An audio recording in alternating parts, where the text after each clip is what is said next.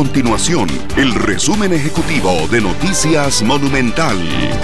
Hola, mi nombre es Alejandro Meléndez y estas son las informaciones más importantes del día en Noticias Monumental. La Caja Costarricense de Seguro Social finalizó la campaña de vacunación contra la influenza estacional con un 91% de cobertura. La institución reportó más de 1.350.000 personas que recibieron la dosis. En la población de 6 meses a 7 años de edad se colocaron 183.000 dosis, lo que representa un 38.8% de cobertura. La Arecepa aprobó una rebaja de entre 5 y 680 colones en las tarifas de bus. Esto representa una disminución del 6% en las 428 rutas de bus en todo el país.